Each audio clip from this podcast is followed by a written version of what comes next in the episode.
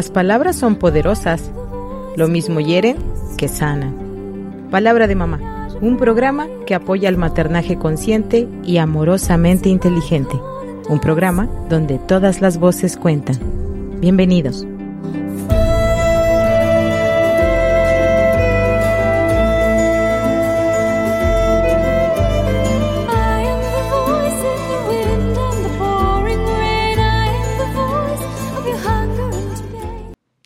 Hola, ¿qué tal? Muy buenos días. Bienvenidos a su programa Palabra de Mamá, donde todas las voces cuentan. Mi nombre es Cristina Pacheco Sánchez, soy psicoterapeuta gestal, entre otras cosas.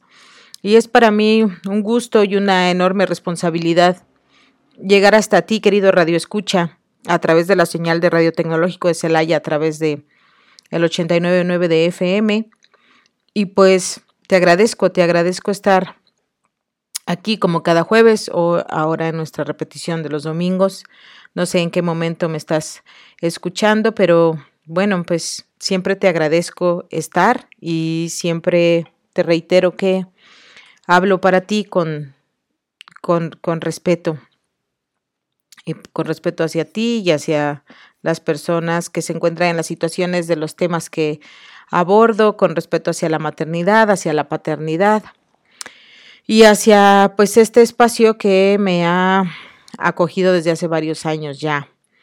Les recuerdo que Radio Tecnológico de Celaya tiene página de internet de Facebook, también una servidora, Cristina Pacheco Sánchez, y mi página de duelo gestacional y perinatal que eh, he decidido retomar. la puedes encontrar como con N Luna, con K, K-O-N-N Luna.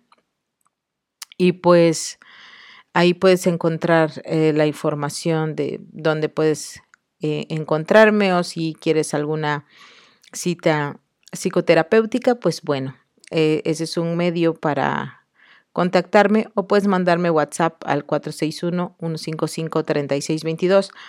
Y bueno, hoy estoy dando estos datos porque se hace, es el, estamos en el mes de octubre y se acerca el encendido de luces que ya desde hace cinco años eh, realizo con mamás y papás cuyos bebés han fallecido.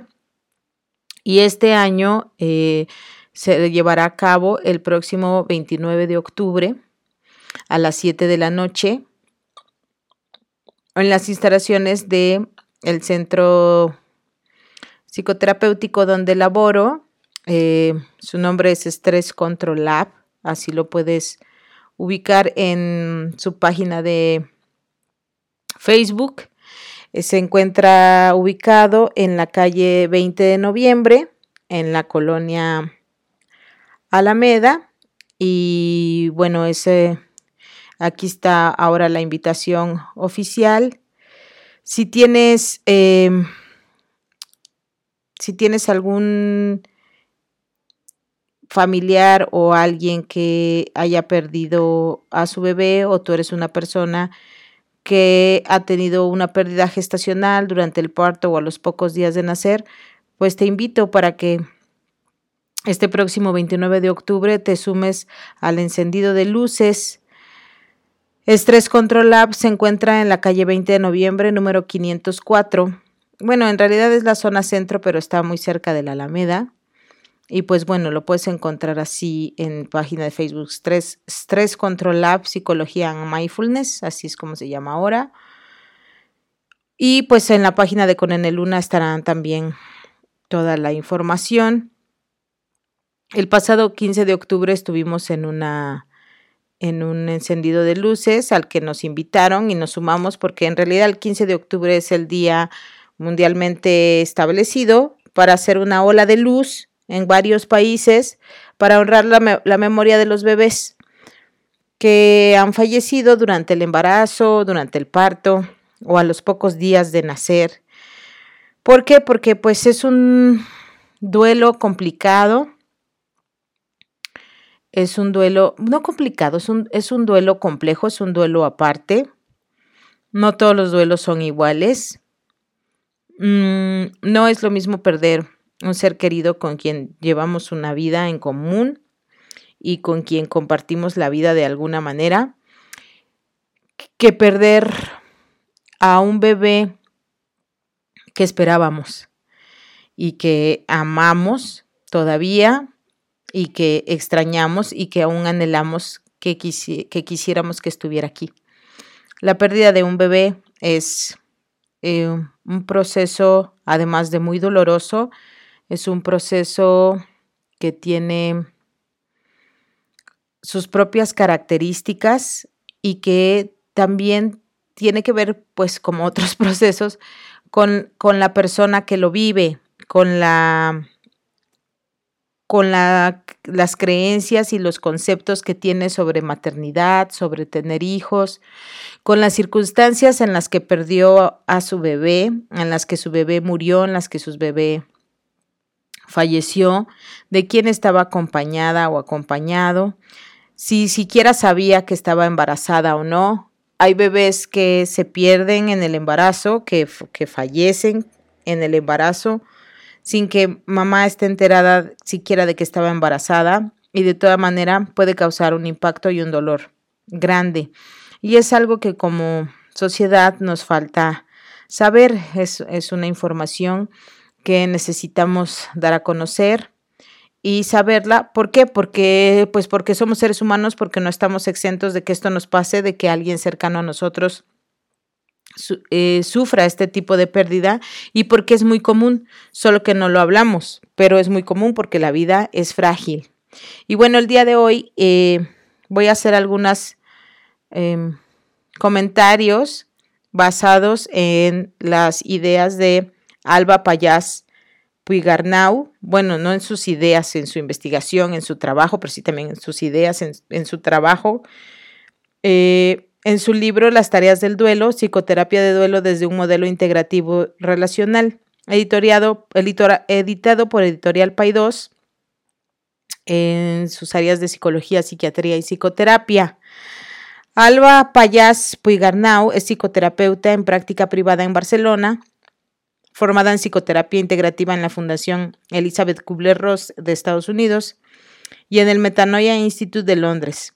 Es docente en varias instituciones de formación en psicoterapia y relación de ayuda en situaciones de duelo y, fines y final de vida, así como colaboradora en varios centros de, duelos del, de duelo del país.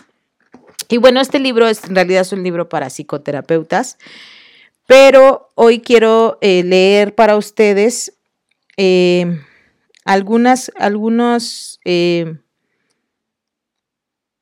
sí, bueno, algunos fragmentos de este libro para entender por qué cuando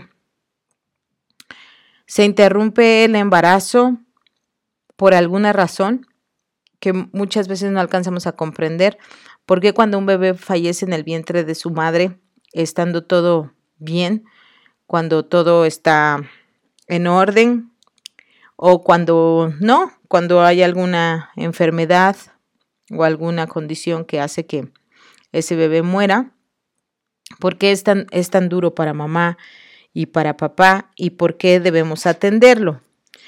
Una de las ideas principales que, que quiero traer para ustedes, queridos Radio Escuchas, es que mucha gente se pregunta, todavía mucha gente se pregunta y se atreve a externarlo a manera de juicio que les parece em, ilógico y a veces hasta lo han llamado ridículo, em, que una mamá o un papá llore a un bebé que ni siquiera conoció, lo cual es, eh, o que ni siquiera nació. Y las dos frases están mal abordadas porque em, conocer a tu bebé no es solamente verle la cara Conocer a tu bebé es saber que, viene en camino. No, no necesitas, o más bien lo que quiero decir es que no necesitamos conocer necesariamente a nuestro hijo o hija, verle la cara, escuchar su voz para amarle.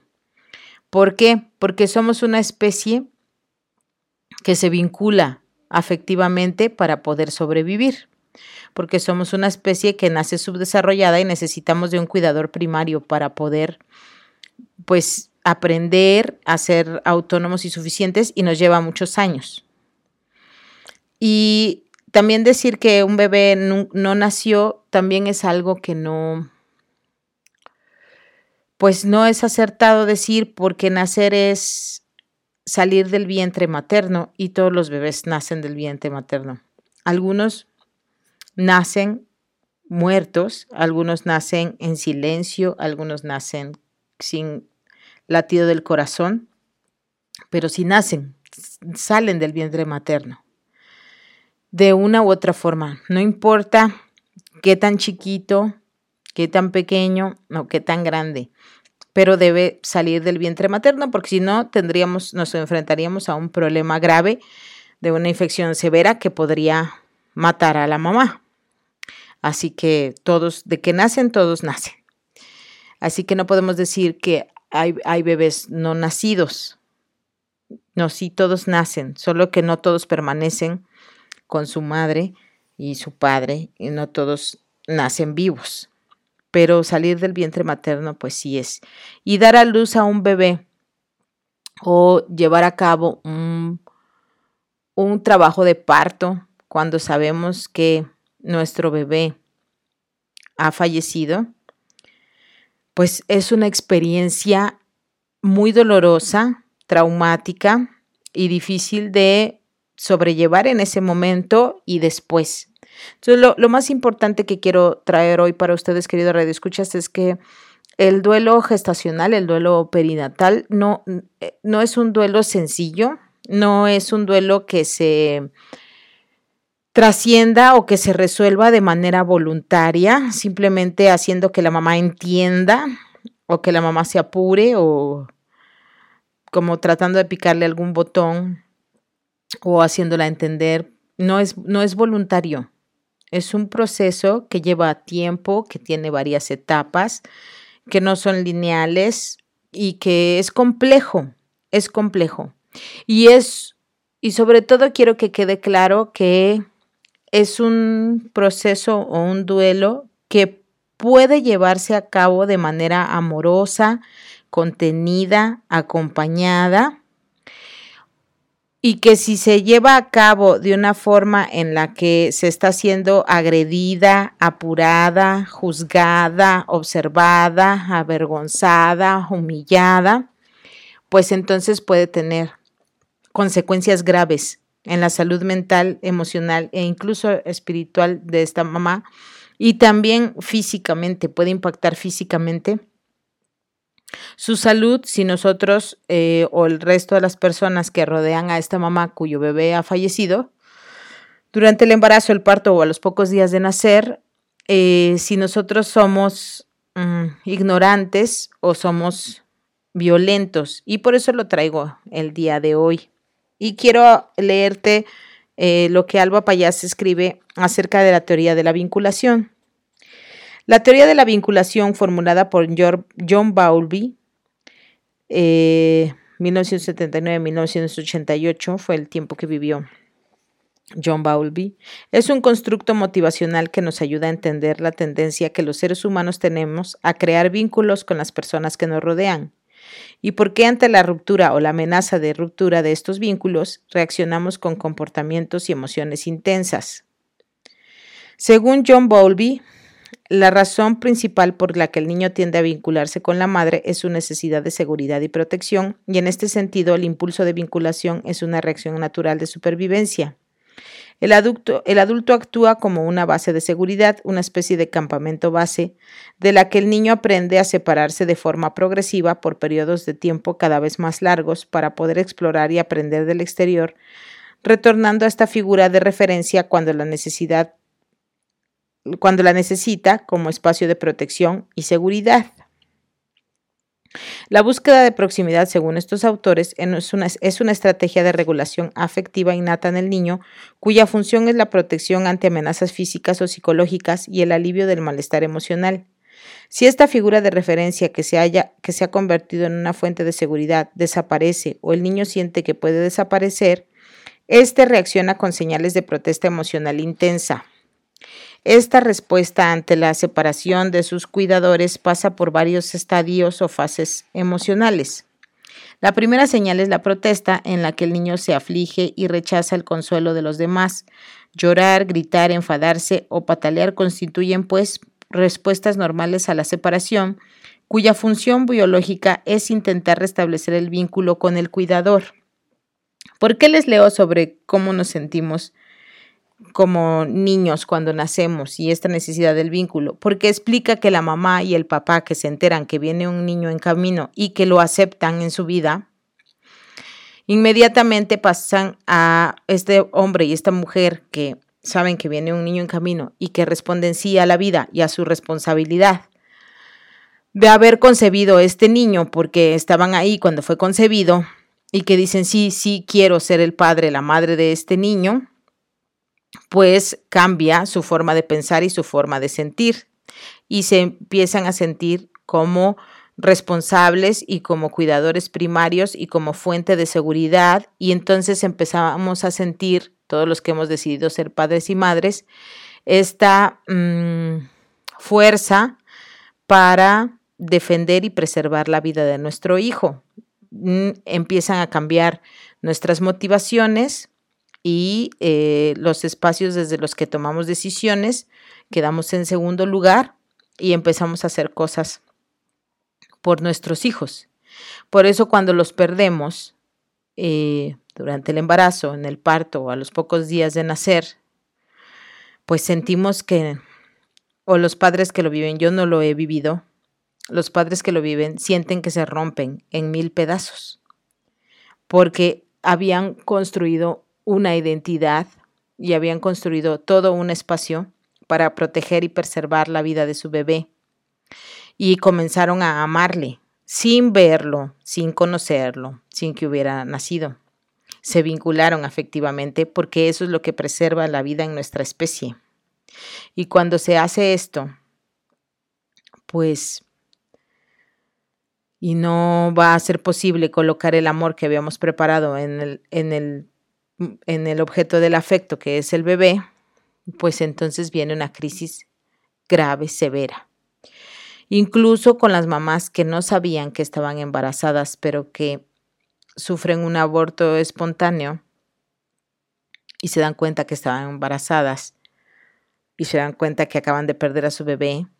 También esto pasa porque este, este sentimiento de ruptura y de profundo dolor, porque somos seres biológicos también, tenemos una fisiología que eh, muchas de las cosas que hacemos no somos conscientes, no somos conscientes ni voluntariamente hacemos que lata nuestro corazón, no somos conscientes ni voluntariamente hacemos que nuestro, nuestros intestinos hagan la digestión, no somos conscientes ni voluntariamente hacemos que nuestros riñones funcionen o nuestro hígado funcione, pero sí... Eh, pues sí es nuestro cuerpo el que se encarga, sí somos nosotros los que estamos conservando nuestra propia vida. Y si el cuerpo de una mujer sabe que está embarazado, que hay un bebé en el útero, aunque ella no sea consciente, pues hay reacciones químicas y procesos biofisiológicos ligados al vínculo afectivo, sin que sea eh, voluntario. Es que simplemente eh, estamos diseñados así para preservar la vida, para preservar la especie. Es una cuestión biológica. Por eso que se pierda y que lo sepamos que, aunque no sabíamos que una mamá, aunque no supiera que estaba embarazada, pero que ahora sabe que perdió a su bebé, sí lo siente como una pérdida grave, afectiva, emocional. Voy a seguir leyendo. La mirada mutua entre la madre y el niño es un factor esencial para que éste pueda desarrollar un mundo interno donde la relación íntima con el otro es posible. A partir de esa mirada, el niño es capaz de crear una imagen interna de sí mismo, vinculado al cuidador y en el contexto de una relación con el mundo. El modelo de funcionamiento interno que el niño ha construido y almacenado durante su desarrollo en la infancia constituye y define la manera en que como adulto se percibirá a sí mismo y a los demás, y por tanto condicionará su capacidad de relacionarse y de vincularse. Entonces, si además tú eres una mamá que se vinculó con su mamá y que sabe vivió y está grabado en su memoria y en las células de su cuerpo la maravilla del vínculo afectivo y que por eso estás vivo, si pierdes a tu bebé, si tu bebé fallece, por supuesto que lo sientes como una pérdida grave, importante, dolorosa. No necesitas ser consciente de por qué. La sientes, simplemente es así. En cuanto al trauma, Alba Payás escribe esto en su libro Las tareas del duelo. No es lo mismo vivir una situación de peligro o amenaza estando acompañado de alguien que nos sostiene, que habla con nosotros, que responde a nuestras reacciones emocionales, que vivir esa misma situación en soledad, sin nadie con quien compartir lo que nos está sucediendo, sin nadie que nos sostenga o a quien podamos expresar nuestros sentimientos de desvalimiento. Así que también nos necesitamos en la pena, en la congoja, en el sufrimiento.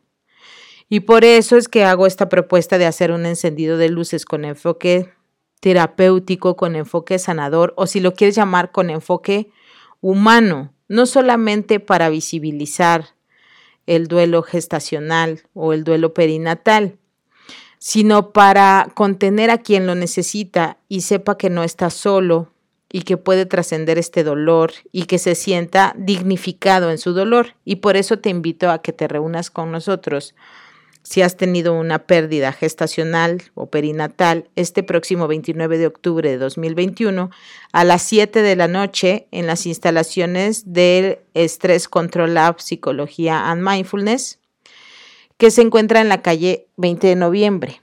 Lo puedes encontrar en Facebook así. Y lo hacemos pues para contener a estas personas que lo necesitan y para honrar la memoria de sus bebés y de su presencia en su vida, porque siguen siendo una presencia en su corazón, en su mente y hasta en su casa, porque hay quien conserva pues eh, las ecografías o lo que había eh, preparado para recibir al bebé.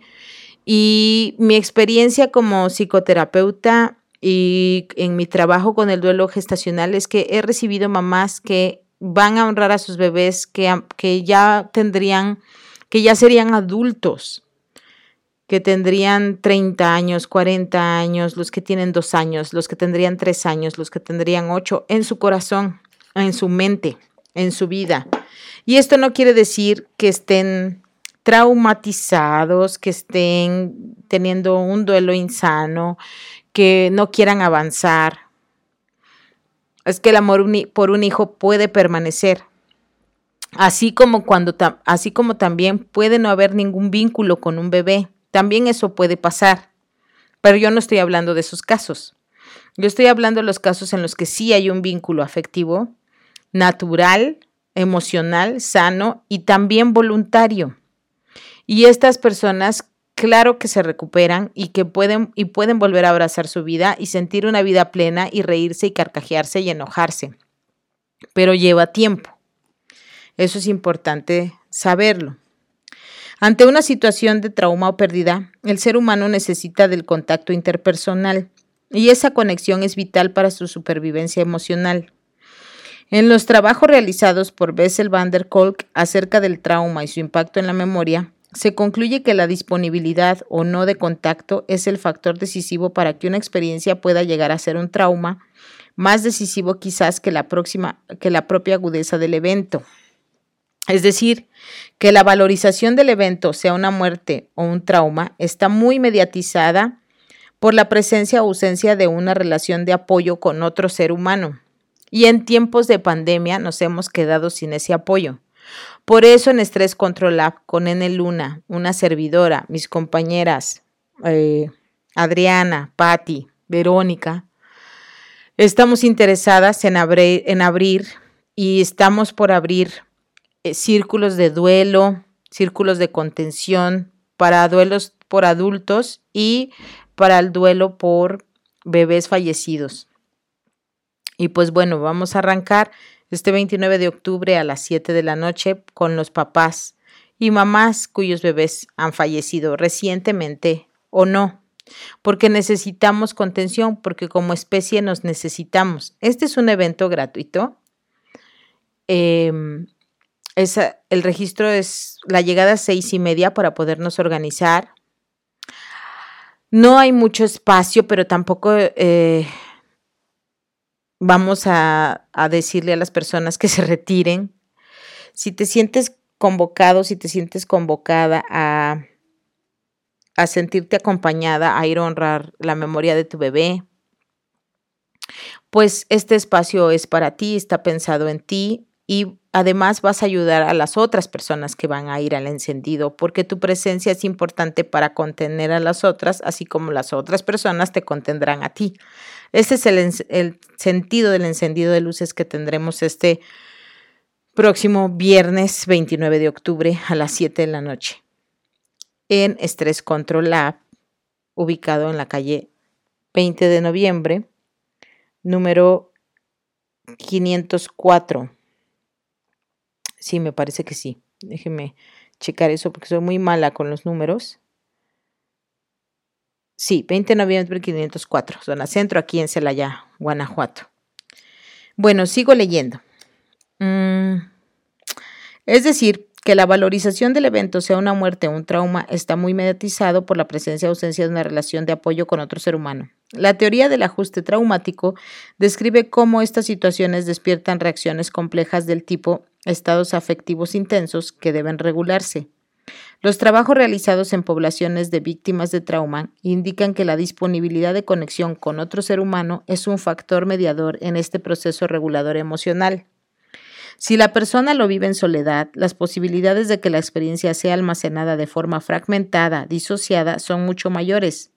La ausencia de contacto en el momento del trauma o en el tiempo posterior provoca una incapacitación emocional y mental en la persona que sufre la experiencia, que no puede hacer un relato acerca de lo sucedido y por tanto no puede atribuirle significación. Si estamos solos, no hay manera de que podamos salir adelante, necesitamos del otro.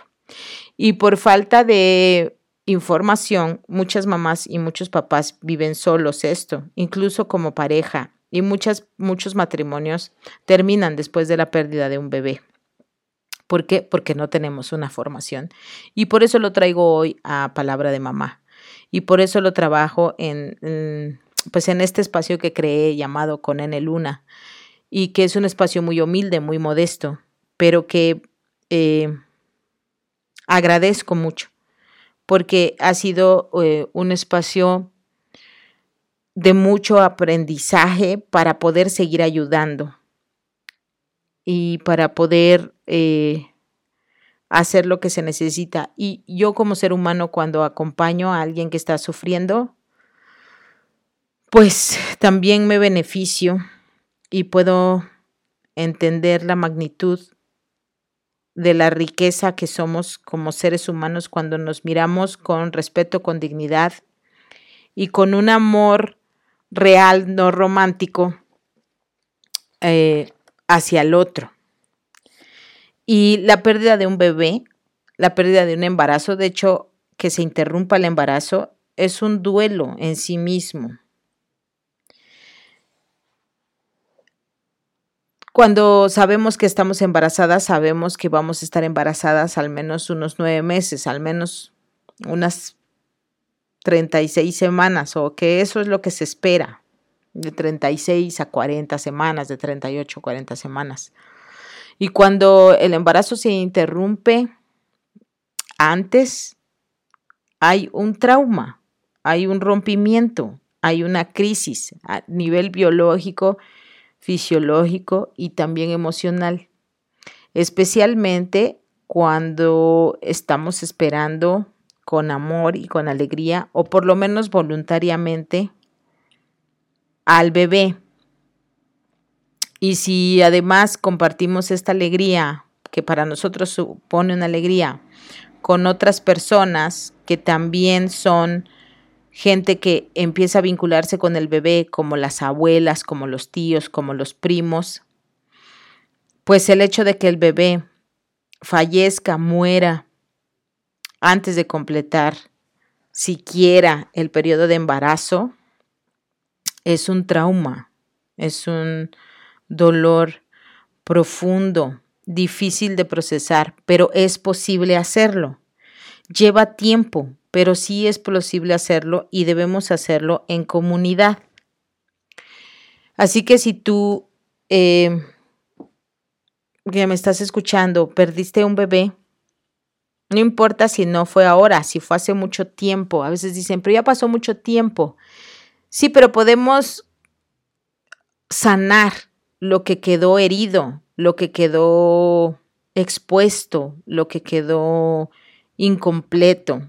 Y si es reciente, pues qué mejor oportunidad para escuchar esto y decirte que eh, debes hablarlo, debes hablarlo con alguien que, que te sientas protegida, segura. Para los papás que acaban de tener la pérdida de un bebé reciente, encontrar eh, la contención en otros varones de su familia, en su propio padre, en sus hermanos, pero también en las mujeres de la familia.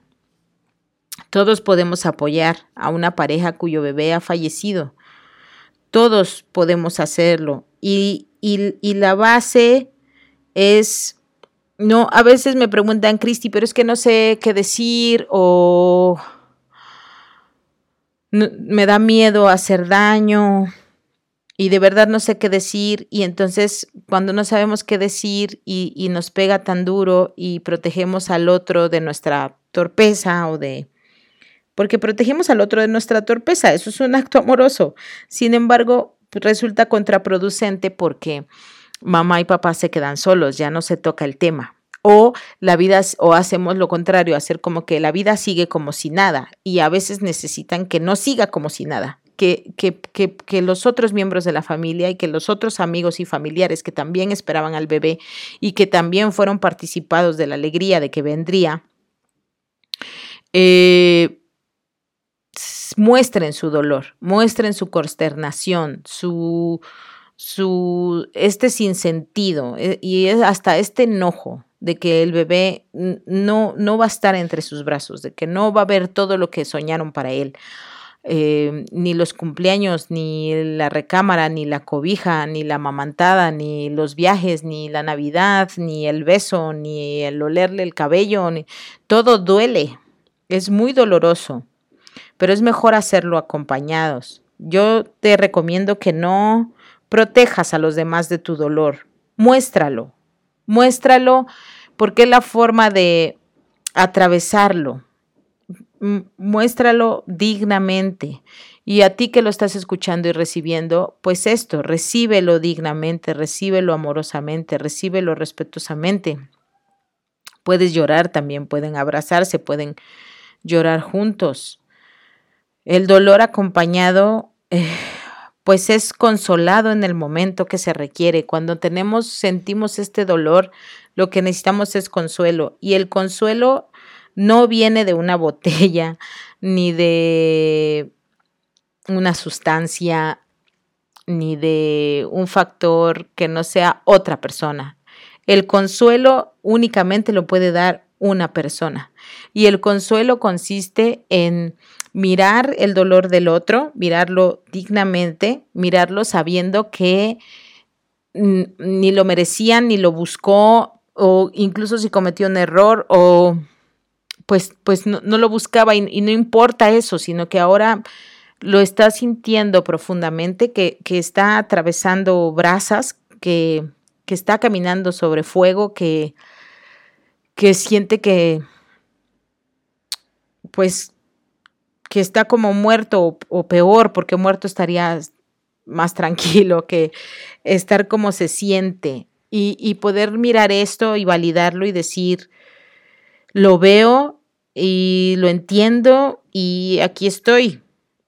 El consuelo es esto y el consuelo sí también es esperanzador, aunque la respuesta de quien esté en el dolor sea incluso violenta o agresiva, pero decir, guardarla a lo mejor no lo, no lo expresamos, pero guardar la confianza, la esperanza de que la otra persona va a atravesar ese dolor, de que lo va a superar, de que lo va a trascender, no de que lo va a olvidar o de que va a volver a su vida como si esto no hubiera pasado. Eso no es posible.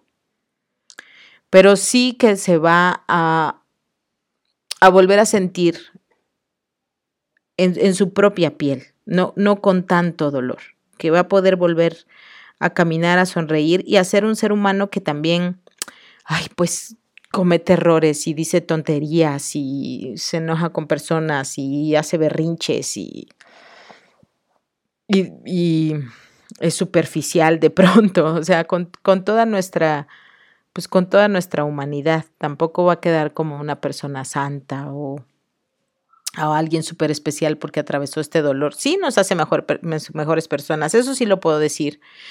Creo que el dolor sí mejora a, a las personas. El dolor sí es una oportunidad que nos, que nos trae desarrollo humano. Y si aprendemos para poder contener y ayudar al otro a que use esta fuerza de este trauma y de este dolor y de esta crisis para crecer como persona y ser una mejor comunidad, ser un mejor papá, ser un mejor tío, ser un mejor abuelo, ser eh, una mejor abuela, ser una mejor hermana, ser una mejor persona, ser una mejor compañía para nosotros mismos, dejar eh, conductas de riesgo o actitudes que nos lastiman a nosotros mismos, pues sí, sí lo pienso, creo que el dolor sí puede ser así, pero puede ser esta oportunidad de crecimiento, pero eh, debe ser acompañado, nos necesitamos el uno al otro. Y ahora con esta pandemia ocultar que estamos enfermos, ocultar que tenemos miedo, ocultar que somos frágiles, nos deja solos. No, no te quedes sola. Háblalo con alguien. Y si me estás escuchando y, y me quieres preguntar, Cristi, ¿qué puedo hacer?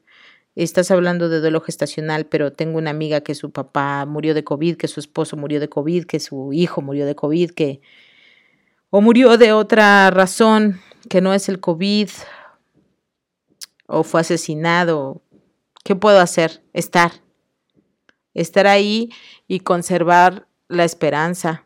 Hacer oración por esa persona. Hacer oración por otra persona es mm, una especie de meditación. Si no eres creyente, pues puedes verlo de esta manera. Si eres creyente, no necesito explicarte las maravillas que logra la oración para ti y para la otra persona. Pero si no eres creyente, lo que te puedo decir es que hacer oración por otra persona, desear que esté mejor, pedirle a una fuerza superior, a Dios, ah, por esta persona, es eh, hacer una especie de meditación activa y poder ver a la otra persona eh, renovada que puede volver a ponerse en pie. Orar por otra persona es, es justamente esto, conservar o más bien hacer contacto con, con la esperanza y con la confianza de que estará mejor y dirigirlo hacia ella. Cuando vemos a alguien con desprecio o con asco o con odio, la otra persona lo siente y se impacta en el cuerpo. Sentimos terrible cuando alguien nos mira con odio, sentimos miedo, lo sentimos como una amenaza, nos preparamos para huir o para defendernos. No se siente bonito en el cuerpo, es feo. Y cuando alguien nos mira con dignidad, con respeto, con confianza, con esperanza de que con, con toda la intención de que estemos mejor, sí lo podemos sentir también. Podemos sanar. Es lo mismo que mirar una herida y apretarla o hacerla más grande o rasparla, ¿no? Que mirar una herida y, cuidar de ella. A lo mejor sí, al tocarla vamos a provocar dolor, pero si nuestra intención es que la herida sane, si la lavamos con confianza de que va a evitarse una infección, si la vendamos con cariño y con esperanza de que, bueno, ha pasado lo peor y ahora veamos la convalecencia y confiamos en que la propia piel se regenere, esa es la confianza de que el otro, es, que es esta misma, eh, sí, es esta misma idea de la herida. Cuando nosotros nos hacemos una herida profunda en la piel o alguna parte de nuestro cuerpo, pues no tenemos mucha voluntad. No es que pongamos, echemos a andar nuestro cerebro para que cierre la herida, y para que deje de sangrar. Tenemos que hacer una serie de cosas. Sin embargo, nuestro cuerpo se defiende, se defiende. Hay reacciones químicas para empezar la coagulación y la formación de una costra, para detener la hemorragia, para eh, vaya, hacemos muchas cosas a nivel biológico, fisiológico, para preservar nuestra propia vida. Entonces, cuando sufrimos un dolor tan grande como la pérdida de un bebé durante el embarazo, en el parto o a los pocos días de nacer, también nos defendemos. Y es bueno que alguien nos diga, oh, esto eh, es horrible, se siente como que nunca vas a salir de esto, pero sí vas a salir. y aquí estoy mientras lo atraviesas. Eso es muy importante. Sí podemos hacer eso.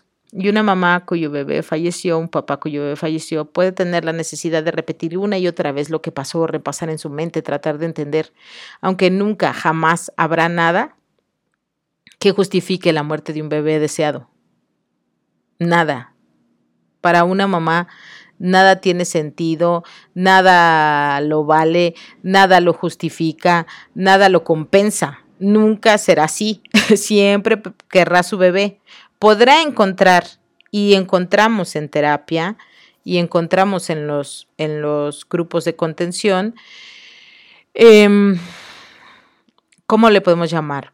Eh, pues regalos, regalos, situaciones eh, paralelas, así como hay muchas pérdidas secundarias alrededor de la muerte de un bebé, también hay ganancias secundarias o, o ganancias, ¿cómo le podemos llamar? Alternas, paralelas porque el dolor sí nos trae conciencia y regalos de vida, regalos de desarrollo humano. Las personas que trascienden este dolor sí pueden encontrar y decir, bueno, gracias a que mi bebé tocó mi vida, aunque ni siquiera le pude ver la cara, aunque ni siquiera pude oír su su voz porque nació con su corazoncito apagado, porque nació muerto, porque lo vi con sus ojitos cerrados porque no pude escuchar su llanto, aunque nunca escuché su voz, aunque nunca me dijo mamá, aunque nunca hicimos lo que yo deseaba, me ha enseñado, gracias a ese dolor y a ese amor tan grande que albergué por esta personita, el tiempo que estuvo en mi vientre, el tiempo que estuvo en el vientre de mi esposa y, y, y cuando nació en el vientre de su madre, pues si no estás casado, vaya pero la, presencia de estos bebés, muchos papás sí me han dicho que, y lo he visto, que, que, que aprendieron muchas cosas importantes de la vida, que se hicieron mejores personas, que gracias a la presencia de estos pequeñitos en su vida, así de corta, así de, sí, así de corta, así de injustamente corta, corta, pues fue grande, en cuanto al impacto que tuvieron en su vida como seres humanos, como pareja, como mamás, como papás, como hijos, y se hacen mejores personas. Con el tiempo, cuando el dolor eh, se, se hace soportable, cuando el dolor no avasalla todo, es posible ver esto y, seguir viendo, seguir recibiendo cosas. De ahí en adelante, muchas mamás, muchos papás refieren, y después me pasó esto y yo sé que viene de la mano de mi bebé. Y después eh, pensé esto y yo sé que, que es un regalo de mi bebé. Y después este, puse fin a esto y yo sé que vino de la presencia o de la mano de mi bebé en mi vida, que me hizo una persona más consciente, que me hizo una persona más amable o más mesurada, eh, menos preocupada, mm, más simple. Cualquier cosa que ellos y ellas, mamás y papás, consideren que los hizo mejor. Eh, sí hay esto. Y, estas, estas, bendiciones, estas, estos regalos, eh, estas conciencias, como le quieras llamar, después de la pérdida de un bebé, sí vienen también, las he escuchado mucho y es lo que vamos a honrar. Este 29 de octubre, en las instalaciones de Stress Control Lab en la calle 20 de noviembre número 504 a las 7 de la noche. Lo único que tienes que traer es eh, tu vela o tu veladora. A mí me gusta más una veladora porque la vela quema y escurre la cera y además la veladora va a ser para ti, tú te la vas a quedar y lo que vamos a hacer es encender una luz por ese bebé. Y si tienes tres bebés por los cuales encender una luz, pues lleva tres veladoras. Y he recibido mamás que han ido hasta por siete bebés y se ven bellísimas, con la luz de siete velas en su rostro cuando hacemos el encendido. Y las que llevan una también se ven preciosas. y vamos a celebrar, vamos a celebrar la vida. Parece tonto, pero no. Parece cruel, pero no. Vamos a celebrar la vida de tu hijo, el tiempo que haya durado. Tres días, cuatro días. Bueno, es difícil medir que tu bebé vivió tres días en el embarazo, pero después del parto sí. O pudieron haber sido horas, pudieron haber sido semanas. Estoy segura de que si me estás escuchando y perdiste a tu bebé en el embarazo, pues cuenta las semanas. A lo mejor hasta te acordaste cuando lo concebiste y casi que puedes contar las horas. Vamos a honrar, vamos a honrar y celebrar la vida de tu bebé. Y precisamente para visibilizar y para dignificar, pues que la vida de nuestros bebés es valiosa, sin importar cuán corta sea. Quiero hacer también la aclaración de que este encendido de luces es para toda mamá que quiera honrar la vida de su bebé, haya tenido un aborto espontáneo o haya decidido abortar a su bebé.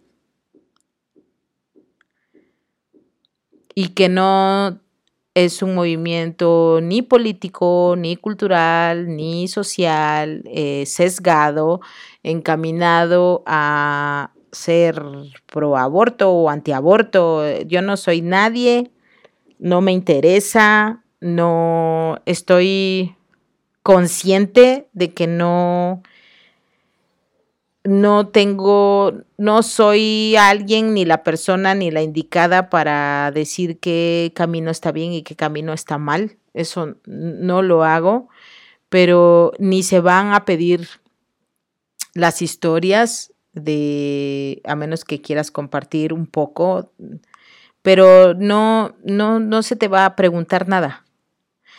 Este encendido de luz es para ti que tu bebé falleció en el embarazo, en el parto a los pocos días de nacer, que sientes dolor y que te sientes convocada a ir a honrar su vida. Y si decidiste abortar a tu bebé y ahora te arrepientes o te duele o desde el principio no fuiste feliz con la idea, pero fue pues la opción que encontraste con tus recursos y conocimientos y tal vez te sientes avergonzada, también eres bienvenida y no tienes que explicar. Puedes venir. Si eres una abuela que cuyo bebé, cuyo nieto o nieta falleció y a lo mejor tu hija o tu hijo no están listos o no quieren ir o no piensan en esto, a honrar la vida de su hijo, tú sí puedes venir también, eres bienvenida a honrar la, la memoria de tu nieto. Y todos son, son bienvenidos, todo aquel que quiera honrar la presencia de un bebé en su vida que ya no está. Y pues esa es la invitación. Y desde, espero haber sido más o menos clara desde dónde hacemos esta invitación. Les recuerdo que el equipo de Stress Control Lab de Conene Luna, pues estamos eh, retomando las actividades eh, y estamos planeando eh, pues talleres y, espacios para contener el duelo. Todos hemos tenido pérdida durante la, la pandemia y más adelante tendremos la información eh, está pendiente de las, de las páginas con N Luna, Estrés Control Lab en Facebook. Y bueno, también tenemos canal de YouTube de Estrés Control Lab. Y pues bueno, aquí, aquí estamos. Si podemos ayudarte y orientarte hasta con un libro o con alguna entrevista, algún acercamiento, pues bueno, estamos aquí, una servidora y mis compañeras. Y pues te invito, te invito a que, a que vengas este próximo viernes 29 de octubre a las 7 de la noche. Te pido que si vas a participar llegues al menos seis y media porque Pues porque necesitamos hacer un protocolo por COVID, porque, porque queremos tratarte con respeto y con dignidad, porque queremos organizarnos de una buena manera. Por favor, llega temprano y solo tienes que aparecerte con tu veladora y ya. Y pues ir a, a honrar a tu bebé o a tus bebés. Y bueno, me queda poco tiempo, pero quiero hablar sobre lo que dice Alba Payás en su libro Las tareas del duelo sobre los duelos desautorizados, o sea, pues para explicar por qué lo traigo aquí al duelo gestacional o cuando hablo del duelo gestacional. El término duelo desautorizado se refiere a la dimensión interpersonal o aspecto social y se aplica a aquellos duelos que no pueden ser socialmente reconocidos ni públicamente expresados. Este concepto señala cómo a ciertas personas no se les da el derecho a vivir su duelo y no reciben el apoyo de su entorno o las facilidades que habitualmente se dan en otras situaciones de duelo. Por ejemplo, limitar o flexibilizar las responsabilidades, posibilidad de bajas laborales, ser reconocidos como dolientes y ser escuchados y apoyados. Y el duelo gestacional entra aquí. Muchas veces es un duelo desautorizado y es un duelo que, que además es violentado porque se culpa a la mamá o al papá. Los duelos desautorizados son aquellos en los que el doliente no es socialmente reconocido y su dolor no puede ser públicamente expresado. Por eso hacemos el encendido de luces. La ausencia de contacto de apoyo en el momento del acontecimiento traumático y en el tiempo posterior es en sí misma otra pérdida secundaria o trauma acumulativo y muchas mamás lo viven en el momento del fallecimiento de su bebé en el hospital, con violencia del personal de salud o simplemente con todas las buenas intenciones de todas las personas que le rodean, pero que tiene que estar en una sala donde hay otros bebés que sí lloran y que sí están con su mamá y ella tiene que recuperarse en esa misma área de ginecobstetricia, sabiendo que su bebé falleció, que su bebé no está con ella, escuchando el llanto de los otros bebés o cuando se les dice tienes que superarlo, mientras más rápido lo superes va a ser mejor, tienes otros hijos, tienes que ser fuerte. Esa es una forma de desautorizar el duelo y el duelo gestacional, el duelo perinatal.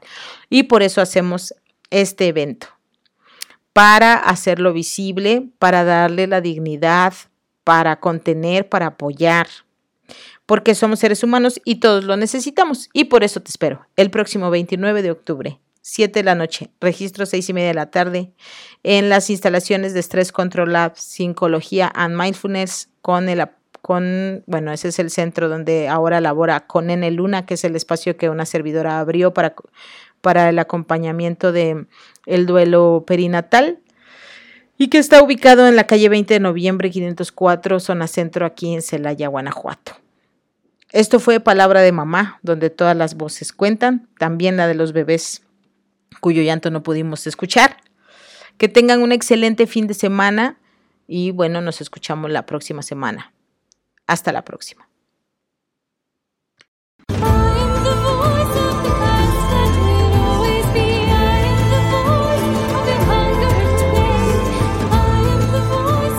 Ha sido un placer acompañarte en este breve tiempo y espacio de reflexión. Te invito a que te escuches con respeto. Recuerda que aquí tu voz también cuenta. Esto fue Palabra de Mamá.